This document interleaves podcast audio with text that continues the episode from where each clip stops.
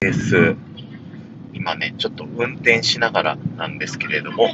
早速ライブを始めていきたいと思います。今日はですね、ゆうまさんと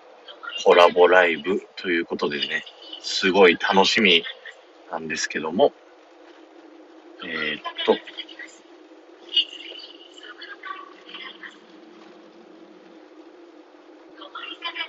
ゆうまさんとね、映画の歴史についてライブで語っていこうと思うんですけど、今日は黎明期編ということで、まあ、かなりね、だ白雪姫からイカボードとトード氏っていうので、ダンボとかピノキオとかは入ってくるんですけど、リトル・マーメイドとかアラジン、シンデレラまでいかないっていうのがね、ユーマさんらしいというか、もうすごい事細かにね、語りたいって感じですよね。あ、ユーマさん来てくれた。招待します。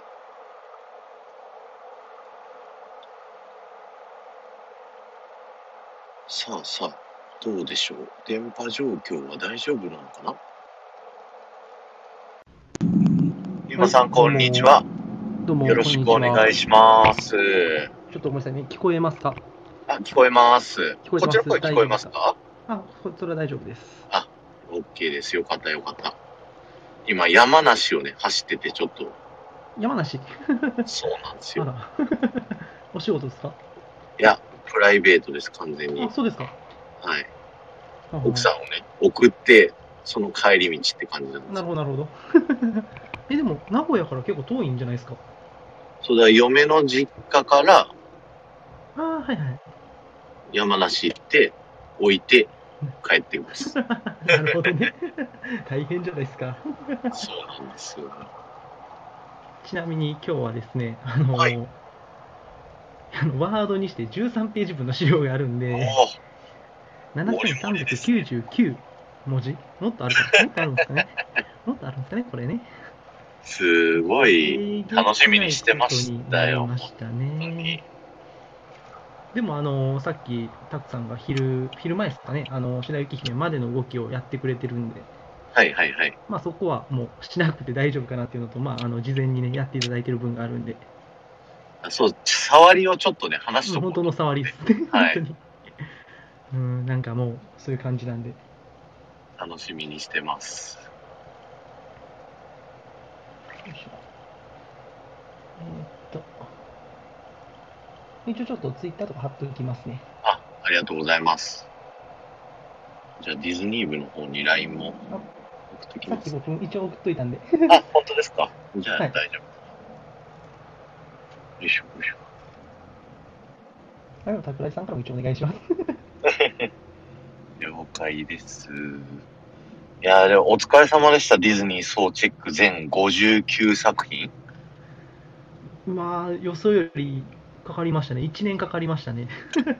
とんでもない量ですもんね。なんか一個一個がはい濃いから、ゆうまさんが。そうそうそうそうそうそれをやっちゃったら去年の結局えー、10月えじゃあ9月20日ですかね初回がはいはいはいはい。そっからなんでだいぶ1年ぐらいかかりましたねやるのは確かに。9月から8月、丸1年ですね。そうそうそう、ほぼほぼそうで、でも、しえっ、とね、月、週1本ずつやると48本しか見れないです、1年で。はいはいはいはい。やったら1年で終わらなかったんで、週2ぐらいのペースではやりましたね。えげつない。あどうも、えっ、と、ピコリーナさん、のりかわさん、視聴ありがとうございます。ありがとうございます。来ていただいて。まあ、あの、ゆったりと、そうですね。 1年間の僕のはい。研究の、研究ですよ、もうこれ。もう13ページにも及ぶ台本で、今日1時間ぐらいかなと思ってたんですけど、終わんなそうですね、もしかして。ちょっとぐらいかかるかもわかんないです。前のそれこそ D 太郎さんの時の倍あるんですよ。わお。リタロウさんだって1時間でしたよね。プリンセス1時歴史。い間キリッキリぐらいでやりましたね。はい。や、あれ聞いてあれもう僕、一回やりたいんですけどね。 ユーマさんにめっちゃ人を激惚れっていうんですかなんか、すげえ人いんなと思って、まあね。そうですね。でもあれはちょっと、でもあれもね、結局、そのラーヤとかをややった後になってくると、ちょっとずつまたなんか、ね、そうですねあの。プリンセス像がちょっと変わってきてますからね。ディズニーも。そうそうそうそうそう、だから、まあ結局、日々更新されていくっていう素晴らしい。ことなんですね。で、まあまあちょっと、触りの話だけちょっとしとくと、まあ59本あるわけですよね。はいはいはい。 59本あって、まあ、約1937年から2021年までの間の59作品なんで、まあ、はい84年分あるってことなんですよね、映画って。 84年っすそうもなんんですよねね。。白雪姫の1937年からもう84年経つと。なので、これから6年後の、えー、なんなん年だ2028年が白雪姫生誕90周年なんで、ここはなんかでっかいイベントが多分あるはずなんですよ。なるほど。で、さらにここから16年後経つと、多分まあ、僕が40何本になったぐらいですかね、時に白雪姫生誕100年なんで、多分ここはめちゃくちゃでかい何かがあると思うんですよね。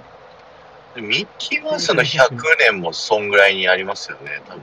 この間多分この90周年やってたかそらう、なんで多分す7、よだから8年まあ後ぐまらあい。まあそっか、だから28年だから、えっと、1928年だから、2028年が100歳。あ、そうっす、そうか。だから、えっと、そこから10年遅れぐらいなんで、白雪姫が。その10年後に来ますね。なるほど。 37年なんで。ってな考えたら、まあ、その辺がすごい、まあ、ちょっと、ちょっとじじいになってるんですけど、僕も。だから、そのところ辺のディズニーっていうのは、すごい注目じゃないんじゃないかなっていうのは、すごい思います。100年ですからね。100年。すごいいや。いやあ、すみれさんもちえみんさんもありがとうございます。ちょっと今運転中でこんにちは。コメント欄チラ見で見てるんで、すいませんが。はい。じゃあ、ちょっと、早速そろそろ始はめていみましょうか。、始めていきましょうね。、あれをしてたんだ。で、まあ、あのー、100円先も愛を誓うよ。 嵐嵐ピコさん、嵐です、それ。で、まあ、あの、まあ、僕は基本的に何を考えてこれをやったかっていうと、まあ、はいディズニーの中心って何なんだろうって考えるときに、まあ、それは確かにミッキーとかキャラとかもあるし、ディズニーランドとかそういうのもあると思うんですけど、うん僕はやっぱり映画だと思ったんですね。うんうんうん。それも一応あの長編ディズニーアニメっていうのが中心やと思ったんですよ。だから、はい。まあ、それを全部見て歴史を紐解いていくことっていうのは、イコールまあディズニーの歴史を知ることと同じやと思って、僕はこれ総チェックを始めたんですよね、もともと。なるほど。で、まあ、ちょっと今日ですね、この黎明期っていうことなんで、あのーちょっと今回のコラボで、一旦でちょっと全て振り返るのは絶対無理なんで、まあ、僕なりにディズニーの歴史を6区分に分けて、今回その1区分目、まあ、特に初期作品をちょっと今日やろうかなと思ったんですね。じゃあ、これからあと5回五回コラボしてくれるってことですね。 5回で、プラスちょっとその5回の中のボリュームがかなりある、リトル・マーメイドとかの時期は2回に分けるかもしれないんで、黄金期。 10回ぐらいあると思います。そうだ今日本気でやったらは10回ぐらいあると思う白雪姫からイカボードだから1から11作目までそうですね、ですはかい。ね、になるんですよね。年代で言うと、1937年から1949年まで、まあ、この12年間の間を今日やりたいと思うんですけど、濃い。まあただ、あのちょっと後半の、ね、ラテンアメリカの旅とか、3人の騎士とか、メイクマイミュージックっていうのは、割ともう内容のない映画になってくるんで、はこいの辺は。はいちょっと薄くなります。あの、3人の記者僕好きな映画なんで、あの、喋れますよ。これがちょっと薄くなっちゃうんで、でボンゴも好きだし。はい。あそれパーファンシーフリーですね。 はい。とかね、その辺はちょっとね、あのーまあ、ででもここの映画の内容は深くはもう自分でやってるんで、ちょっとそれを全部やっちゃうと、本当えげつないことになるんで。そうですね。1時間どころじゃなく、はい。多分裏の24時間テレビコースになる んで。愛そうそれが始まる前にね、あ、そう、24時間テレビあもあって、なんかはい24はい時間配信もあるんですよ。あの、ボビトモさんのリレー配信みたいな。やばいっすね。で、ピコリンさんの、ね、そうですね、イベント祭りもあるからま、目白押しですよ、今日。あ今日はなんで、最初のうんトップバッターとしてやりトたッいとプバ思ッいターますで。。はい。ということで、まずちょっと聞きたいことがあるんですけども、皆さんに。はいはいピノキアファピノキオ、ファンタジア、バンビっていう作品は見たことありますかねどうですか、これは皆さん。はい。あと印象、ちょっとあのコメントでも何でもいいんで、パパパッと答えてもらえればいいと思うんですけども、はい、はい。まあ、どうですか、タクさん、ちなみに僕は全部見たことあります。見ました。好はい。きですかあピノキオファンタジアバンビ子供の時は、ぶっちゃけ全部怖かったんですよ。ああ、なるほどね。はいはいはいはあい。の、ちょうど子供の時に、ビデオを、ホームビデオではいはい全部見てる作品なんで、はいはい。はいはいはいはいはい。見てるは見てるんですよ。うんうん。ですけど、ファンタジアとかはもう魔法使いのミッキーのとこまで早送りしちゃうし、 確かにね。はい。意味がわかんないですからね、あれね。はい。あなるほとど、。ピノキオは基本怖いシーンはいはいがはいめっちゃ多いし、はいはいはいはいはい。あと、何でしたっけ、バダンビンボバンビ。そバうンビバンビはい。もね、後半の方怖いんですよね。確かそうですね。後半の方はもう災害のシーンになっていくんで、どんどん怖くなっていくということなんですけど、まあ、ただ、これもう今となってはもう名作であっていう人多分多いと思うんですよね。そうですね。もう名作ですよねまあのりかわさんが感想を書いてくれてますよ。はい、ありますね。はい、斬新すぎてわけわかんない。です。その話もします。 ピノキオ子供の頃怖かった。それも理由は解説します。うん、で、でもこれ実はですね、まあ、ピノキオが1940年、ファンタジアも1940年、えーバンビが1942年なんですけども、実はこれ公開当時ですね、まあ、興行として、映画興行としては失敗をしてるんですよね。うんそれがなぜかっていうのからまず見ていきたいんですけども、まあ、その前にでもやっぱりですね1937年世界初のフルカラーアニメーション「白雪姫」についてやっぱ触れなきゃなんないということで、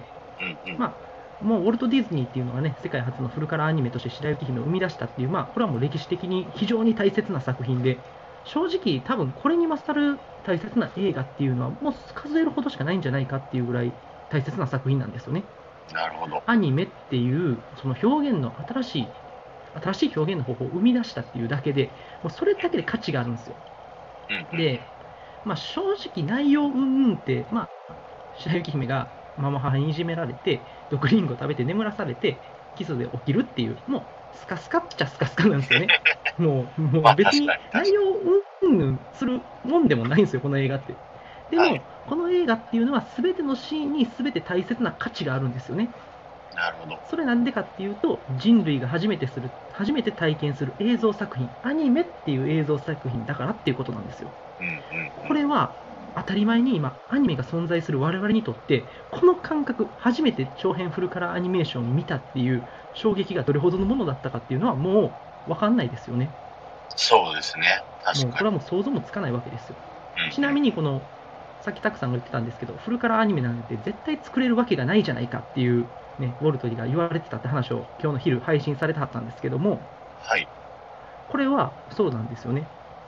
アニメのフルカラーアニメっていうのは、まあ、確かに短編のシリーシンフォニーシリーズとかはあったんですよその前段階に、はい。でも人間30分以上アニメ見たら目が疲れてもう見てられないって言われてたんですよこの時代はいはいはい。もうこれも感覚も今となってはもう信じられない感覚なんですけどねそうですね。で、この白雪姫っていうのは、ただそれに挑戦して、まあ、人類に長編フルカラーアニメっていう、まあ、いわゆる絵に命を与え、それを鮮やかなカラーで再現するっていう体験をさせてた、そういう意味で、やっぱりもう文化史においても非常に意義深い映画なんですよね、この白雪姫っていうのは。うんうんうん。まあ、そういう意味で、やっぱりですね、この映画、原点にして頂点っていう言い方があるんですけど、もうそれにふさわしい映画なんですよ。いや、もう本当そうだと思います。で、まあ、この凄さっていうのをじゃあどうやって言うかっていうと白雪姫って見た人多いと思うんですよねもうここで今来てくださってる方々あの白雪姫見たことあるっていう方、まあ、ほぼ全員いるんじゃないですかねほぼ全員見たことあると思うんですよ白雪姫そうですね。ディズニー映画でね、その、僕たちが子供の頃から見てたの、白雪姫、シンデレラ、あとうんうんうんなんだ、眠れる森の美女。この3プリンセスはいはいはいのはい作品はかなり手堅いというか、ね、そうですよねご三家みたいな感じですよね。でこれの凄さって例えば「ローマの休日」とかまあ何でもいいですけど過去の名作映画ってあるじゃないですかはい。そういう映画って過去の名作やけど見たことないっていう人が多いんですよ確かに、ローロマの休ーマの日見休たこと日なでい。すらはい。白雪姫の20年後の1957年の映画なんですよねえでも白雪姫の方が多分見てる人圧倒的に多いんですよー、確かこれってすごいことなんですよね1937年の映画を今なお見てる人が多いしその数っていうのはまあ子供が生まれたりとかしたらまあ見せる人もいるじゃないですかに。色あせてないそれがすごんですよってことですもんね。そういうこと要ですは。だからやっぱり原点にして頂点なんですよね、この白雪姫っていうのは。で、まあ、この作品っていうのは世界中で大ヒットすると、結果、ディズニーっていうのがこれまでアニメを作ったりとか、短編アニメを作ったりして、まあ、ウォルトっていう人はもうこれ、彼の歴史を見てたら分かるんですけど、まあ、何回も失敗して、しくじってお金がとんでもない借金を抱えて、それを返済して、それを繰り返していくわけなんですけど、はいこ。れでまあディズニーっていう会社を作って、まあ、あの抱えた負債などを白雪姫で一気に返していくと。なんだったらそれで有り余る巨額の富を築くことになるんですけど、うんうんうんまあ、それからですねさっき言ったウォルトたちっていうのはピノキオ、ファンタジア、バンビの制作に取り掛かることになると。はい。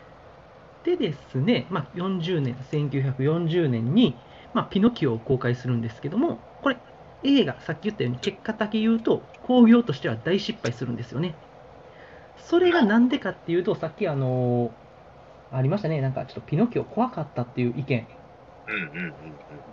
要はですねこの作品ってピノキオっていう人間に人形に命を与えて正しい行いをすれば真の人間になれるんだよっていう約束のもとピノキオが正しさを学ぶ映画なんですよはい。だけど、この作品ってじゃあ何が描かれてるかっていうと、ピノキオっていうのは文字通り操り人形のように正義と悪の間を揺れ動く存在なんですよね。うんうんうんうん。つまり、観客が感情移入非常にしづらい映画なんですよ、これって実は。なるほど。要は。だから、白雪姫ほど明確な、その見て見終わった後に、まああれはなんかその王子様と出会えてよかったねって最後、なんかすっきりするじゃないですか。そうですね。うんうん。そのすっきり感がないんですよ、ピノキオって実は。ああ、確かに。しかも特徴で言うと、ヴィランっていうのが今回3人出てくるんです、明確なヴィランが。えまあーファルフェローっていう狐とか、はいまあ、あのサーカスの人、あと、こえー子供をロバにする人はいはい。が出てくるんですけども、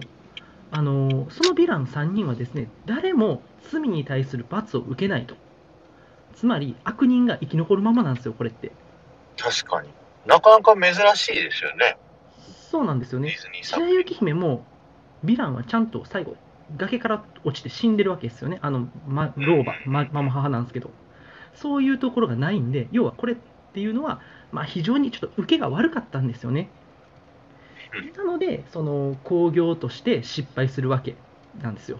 で、ディズニーっていうのは、あの窮地にまた立たされることになるんですね、これで、失敗したということで。はいはいはい。これはでもなんでかっていうとそのアニメに対する意識が低い段階の時代でする話じゃなかったんですよそもそもこのピノキオのような話を大人向けすぎアたニっメっていうものがて感じなんですかね。そうなんですねうん現実的にその悪人が裁かれないっていうのもまあ事実じゃないじゃないですかうんうん。悪人っていうのはまあ世にはびこるとそういうのをしちゃったから要はなんかそのなんかすごいそこになんかスッキリ感っていうのがないんですよねはいはいはい。逆に言ったらアニメのリテラシーとかが高まった現代では評価されてるんですよこういうのもこれもそうだよねっていうなるほど。じゃあ、後から評価された作品になっちゃうんですそういねう。ことですねはいこのピノキオは後に、うんうんうん。でですねまあその後ねピノキオと同年の1940年にファンタジアっていうのが公開されるんですけどもまあはい先に結果だけ言うと、この作品も興行としては、まあ、大失敗はい。まあこの作品っていうのは、まあ、例えばクラシック音楽をアニメで表現するっていう非常にね実験的な要素を持つ映画なんですけども、はい。ただ、もともと、その、ウォルトっていうのはこんな映画作る気はなかったんですよ、さらっさら。へえ。魔法使いの弟子っていうミッキーのパートあるじゃないですか。はい。ああいうのをいくつも作るつもりやったんですよ。はいはいはいではなんかデい、ィはズい。ニーキャラがクラシック音楽に合わせて活躍する映画を作りたかったんですよ、おそらく。なるほど。例えばドナルドとかグーフィーとかを使って。うんうんうんうんでも、、レオポルド・ストコフスキーっていうディズニー好きの指揮者がやってきて、はい。その人のアイディアで、なんかそのクラシックをアニメ表現しようじゃないかっていうアイディアを形にしちゃうことになるんですよね。へえ。ただそれでもウォルトっていうのはそのインテリ向けみたいな要はなんかその音楽をアニメで表現するっていう実験映画みたいなものを作る気はなかったんですよなるほど。例えばこれあの一幕目がトッカータとフーガトッカータとフーガ二単調っていう曲から始まるんですけども、はい。まあ、これはいろんな絵とかな色を使って動き振動っていう音楽の要素を表現しようとしてるんですよねうんうんうん。で、当の、でもそれは、当のウォルトは、ここはなんかパスタ茹でるイメージで俺作ってんねんみたいな、割と適当当な感じで作ってはるんですよ、これを。ほうほうほ要は、そんな硬派なもん作ってるつもりはさらさらないんですよ。パスタ作ってるんですみたいなイメージで作ってはるんですよ、それは。音楽に合わせて。う。はいはい。でも、こういう。それうをんこの映画を見た評論家が、うわすごいなんすごい深淵を感じるみたいな評論をするんですよなるほそどし。たらオルトはいやそんなつもりで俺作ってねえんだけどなって言うと笑うんですよねえへっえ。とモリラさんレオポルドさんリオタのソえーまあ本当ディズニー大好きやったみたいなんですけどねだから要はそのタクさんたちの祖先ですよ足向けて寝れないですねレオポルドさんにはそうです ね。師匠ですね。多分アースラー T シャツ着るタイプですよね。わかんないですけど。 まあ、そうなんですけど、要は何何かっていうと、当の本人って別になんかそのクラシック音楽をアニメで表現するっていう、なんかその芸術的、インテリ好きするような映画作ったつもりはなかったんだけど、えうんうんうん。いうふうに評論しちゃっゆえ、まあ、一般層に浸透しにくくなっちゃったっていうのがすごい、まあ、これ、この映画のマイナスポイントなんですよ。興行の失敗する。本当はもうちょっとなんかふざけた感じで作ってるんですよ。当の本人はパスタ茹でるイメージでこういうのは絵をなんかその音楽はいやなんかその音楽からパスタを茹でるイメージをなんかなんかインスピレーションを感じたと思うんですけどでもそれをなんかすごい意味を感じるみたいに言われちゃってどんどん一般層には浸透しにくくなっちゃったとなんか深いんじゃないかって勝手にファンの人がこう、深く考えすぎちゃったみたいな感じになっちゃった。そうなんですよね、。もう周りがもう勝手にこの作品の意義っていうのを、えーなんだろう、強く感じてしまったっていうところが、エヴァンゲリオンとかのように、スターウォーズのように、そうそうそうそうファンの人が掘り下げちゃうみたいな。で、あと、これ、オーケストラの演奏収録っていうのにもやっぱりこだわらなきゃなんないんで、収録に莫大な予算をかけたのと、はい。ディズニーは公開する劇場のスピーカーにも、これを使ってくれって出資しちゃったんですけども、まあ、そのこだわりの甲斐なく、撃沈するわけですよね。初ステレオにしたんですよね、確か。そうそうそうなんですよ。で、結果ですね、映画はクラシック映画好きからも評価されへんし、うんうんアニメ好きからも評価をされない、まあ、いわゆる最悪の結末が待っていて、ディズニーはさらにやばい、やばいぞっていうことになっていくんですよ、なるほファンタどジ。ア。つまり、今ここまで今3作品、白雪姫、ピノキオ、ファンタジアをパパッと今、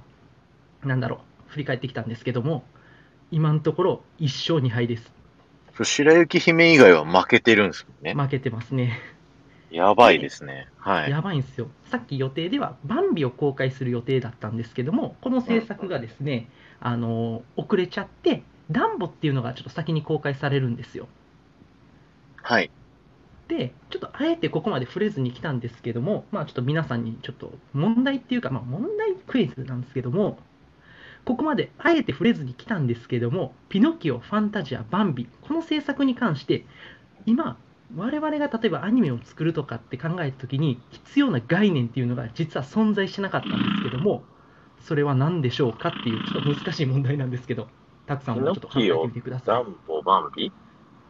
そうです、ピノキオ、ファンタジア、バンビを作るにあたって、あるはい概念がディズニーには全く存在してなかったんですよ。これあれ、総チェックでユーマさん喋ってたやつです。うん僕、多分言ってると思います。どっかあ、でじゃあ僕、今日聞いちゃったから、皆さんに答えても らおう。はい。さあ、なんでしょう、クイズです。いや、聞き戦、 聞き戦の方も多いですね。まちこさん、ありがとうございます。みーなさんもありがとうございます。あありがとうごと、ゆうすけさんも来てくれてたな、確か。あと、他来た人いるかな。結構いろいろ来ていただいてますね。ありがとうございます、いっまあ、ぱちい。ょっと難しいんでね、あの、ちょっとしたら答え言いますけども。さあ、なんでしょう、森田さん、考えてますね。考えてる。えここまで、えっと、ピノキオ、ファンタジア、バンビの制作に関して、とある概念がディズニーに、ウォルト・ディズニーのその人になんですけども、存在しなかったんです。とある概念。それは何かっていう問題ですね。ー、難しいですね。今やったら何かを作るときとか、何かやろうとするときに、絶対この概念は外せない概念なんですよ。うんうん。僕らが何か作ろうとするときとかに、まず立てる計画の中にあるものなんですけどもね、恋愛。あ、森田さ節ん、約節約近いですけど、まあ、もうほぼ正解ですね。要は、予算っていう概念がなかったんですよ。うんうんうん。これなんでかっていうと、アニメって、それこそ白雪姫、ピノキオ、ファンタジア、バンビって、ここまでまだ歴史上4作、まあ他の人も作ってたんで、あれなんですけど、ディズニーでアニメを作るっていう、しかも長編アニメっていうのが、一般的に、なんだろう、な一般的でない時代において、あるシーンを作るのに、どれくらいの材料、人件費、時間がかかるとか、そういうノウハウが全くなかったんで、要は、こういうのするのにいくらかかるんだろうっていうのが分かんなかったんですよ。なるほど。つまり、結果、何が起こったかっていうと、制作費だけがどんどんどんどんかさんでいくことになると。うんうんうん。それで映画がこけたら、当然ディズニーっていう会社はどんどん傾いていくわけですよね。ウォルト・ディズニーは予算使いがちですよね。ディズニーランドもそうですけど。なんプラス、ノウハウがないんですよ。うんうん、要うはん。今だったら、例えば「鬼滅の刃」みたいな映画とか1本作るのに大体いくらぐらいかかるだろうっていうのは逆算できるんですよ。なるほど。でもアニメっていうのがそのまだまだ一般的に存在しなかった時代においてこれはこれは死活問題なわけですよ、確かに。まあ、ディズニーがねお金使いがちっていう話はまたこれねディズニーランドの話とかにもまあ挟んでくることではあるんですけどもまあこの人ね基本浪費家みたいなとこあるんでまあなんかお兄さんいひんかったら多分途中で死んでんだろうなって思いましたけどね確かに。歴史の本を読むとね、かなり。もう多分途中で死んでんなこいつっていうのがあるんでうすんよ、うん。まあ、予算の概念がないのは強すぎ、わろた。まあ、仕方ない部分もあるんですけどね、アニメを作っ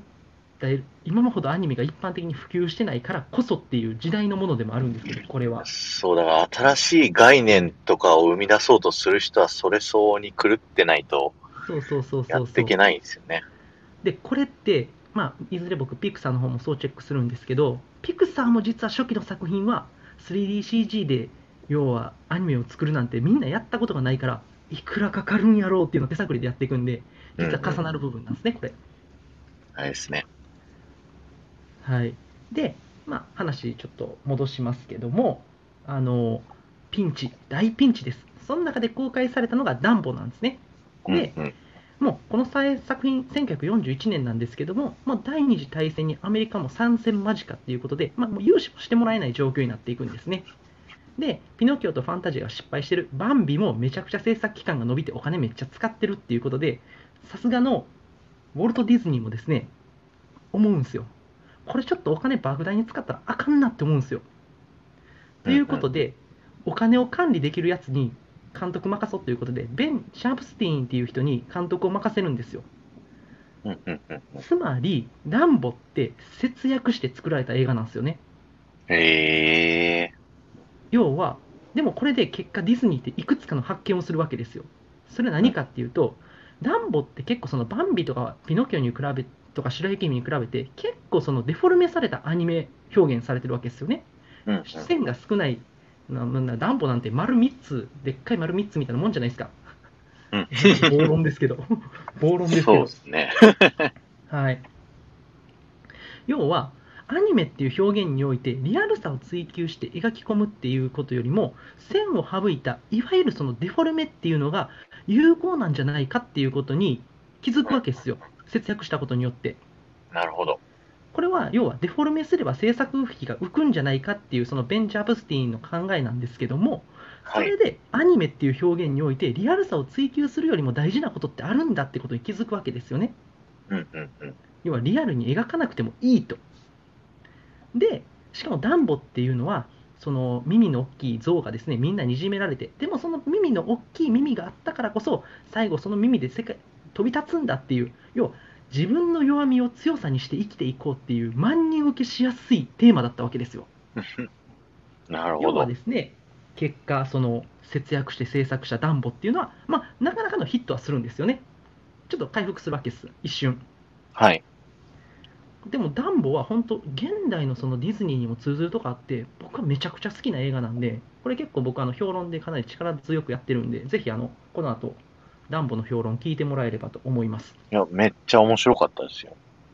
そうそうそうでこっからですね1942年にバンビが公開されるんですけどももううん、うん。あの予定よりもかなりの年月をかけて制作されてるんですねでこのバンビっていうのは結果だけ言うと興行でまた失敗をするとなるほど。でもうこの42年1942年っていうのは何かっていうともう太平洋戦争をやってるわけですよねはいヨーロはッい。パの第二次世界大戦にアメリカが本格参戦してからで要はもう映画どころじゃないわけですよ国民はうんうんうんうんうん。でしかもやっぱりディズニーの映画っていうのはアメリカだけじゃなくてそのヨーロッパヨーロッパで公開してなんだろうお金を稼いでた部分もあるのでもうヨーロッパは戦争でもう映画どころじゃないわけですよなるほど。でちょっとここでまた質問、まあ、たくさんに質問なんですけどもバンビを制作にあたってウォルト・ディズニーは普通では思いつかないことをやりましたそれは何でしょ普通では思いつかないこと。う、はい、なんか普通に考えたらそんなことせえへんやろっていうようなことやったんですようそーん。んなそんなこと考えるっていうほうほう。これが逆に言うとディズニーランドを作る男の思考やなっていう後のことも分かるんですけどねはいはいはい。さあ皆さんもちょっと考えてみてくださいなんだろう。バンビを制作にあたって普通では思いつかないことをウォルト・ディズニーはやらせました、まあ、やらせたっていうか、まあ、会会社でやりましたってことですねそれは何でしょなんうなかんだ、ろ動物の、なんていうの、擬人化みたいな感じというか。うあ森田さん森田さんさすがっすねやっぱり正鹿を解飼う。ああ、なるほど。はいです実際に鹿とかあの、まあ、ウサギとか出てくるじゃないですかバンビって、はいはい。ああいう動物を全部飼育してアニメーターに観察しとけって指示出したんですよああ、なんか見たことあるかもしれない、昔。なんかそのアニメスタジオの中にそのなんかその動物園みたいなのちっちゃいのを作ってそこで放し飼いにして要は鹿っていうのは関節がこうやって曲がるだろ餌を食う時こういうするだろっていうのを観察させ続けたんですね、なるほど。バカ でしょ動なんか物園にディズニーってそういうリアルにこだわってて、そう B そう、そうあの、SE とかも本当の音とか作るんですそうよなんでねす。よねうんあので、はいあ、どうぞどうぞ。あどうぞ続けてくださいごめんなさいそう、だから実際 SE 用のスタジオがあって、なんかめちゃくちゃすごい広い部屋に、なんかいろんなものがこう、置いてあるというか、雷、まあ、雷はシンバルで表現してたんですけど、ですねはいはいやってなまんす、かね、実際物が崩れるる時の音を、なんか物を崩してガラガラガラっていう音を SE にしたりとかして、で、それが全部宝として残ってて、はいはいはいはい、だかはらい、最近のディズニーアニメシリーズミッキーマウスっていう新しいシリーズで、それを再利用したりしてるんですよね。うんうんうんそういうね、SE とかリアルにこだわってる。あそうなんですねへーそうなんですよ。あるんですよね。あリズそうです SE っていうのは効果音のことですねあ、そうです、そうですさ。っきたくさんのところから馬のブルブルが聞こえるんだけどなんじゃそ りゃなんかピコさんが言ってますあの、車発進するときにちょっとね、ガタガタ音鳴るんですよ。なるほど もうちょっとで止まるんで。はい。わかりましたで要はそんなことしちゃったらですねあのなんなんだろう音声途切れてるみたいですね音切れるって本当かなちょっと待ってくださいね。今、はいはい電波を変えよですね森田さんやっぱり勘が鋭いですねう。モリラさんは相当なディズニーマニアですからね。レベルが高いですねレベルもが高うい、びっくりしたとんでもないですよ。モリラさんの知識と愛、愛がとんでもないです、まず。へー。へー興味深い。森田さんのラジオめっちゃ面白いんですよ。あの、電波の方式を変えてみました。どうでしょう大丈夫なら、ちょっと続けますが、まあ、要はですね、あのまあ、鹿を、要は実際にその動物を飼育して、アニメーターにずっと観察させ続けたんですけども、うんうん。バンビって大人になるんで、要はそれを、まあ、鹿が大人になるまで何年かかるかっていうのはちょっと分かんないんですけど、要ははい。その分、観察しちゃって、制作費どんどんそういうことして伸びちゃったっていうのもあるんですよ。なるほど。で、まあ、そんなことしたら何がお金かかるかっていうと、まあ、アニメーターの人件費はかかるし飼育な飼育代うんうん施設を作ったりっていうもうバカにならないコストがかかるんですよねうん。うーん。要はでもそこにこだわるっていう人なんですよこの人は素晴らしいですね。まあでも結果その制作費は高騰すると、まあ、これもだからその予算っていう概念がない男にしかできないことなんですよね。うんうんうん。確かで、